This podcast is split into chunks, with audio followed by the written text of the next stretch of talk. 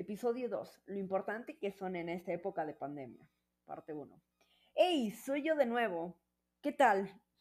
Hoy vamos a hacer el segundo capítulo de mi podcast.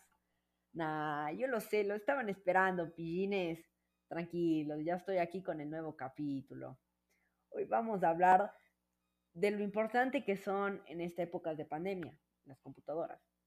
Este capítulo se va a dividir en dos partes porque está largo. bueno, comencemos.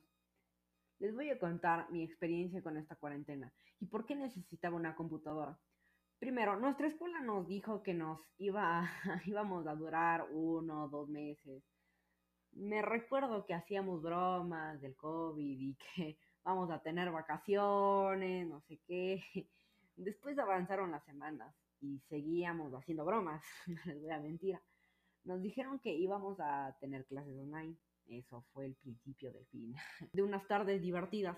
Al principio era divertido porque solo teníamos muchas horas de sueño y solo teníamos dos horas de clases. Y una en la tarde, buenísimo. Al principio yo tomaba clases por un celular, pero me di cuenta de que es muy incómodo. En un celular los primeros días son buenos porque puedes hacer muchas cosas mientras escuchabas las clases, desayunar, origami o cuidar las plantas. Sí, lo sé, yo tengo pasatiempos un poco peculiares, pero eran buenísimos. Solo nos enseñaban a utilizar las aplicaciones. No es por nada, pero sinceramente no creo que nadie le costaba utilizar esas aplicaciones. Era como escuchar un podcast, igual como lo que están haciendo ustedes. ¿eh? Pero un día todo cambió empezaron a salir aplicaciones de estudio y en un celular es más incómodo. Estar en clase mientras se te descargan tres aplicaciones al mismo tiempo.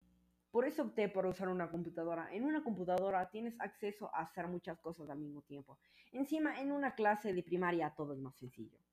Pero al llegar al colegio, próximamente Cristian nos hablará de sus tediosas reuniones, solo normalizadas por profes chéveres. Los veo la próxima semana. Los quiero. Chao.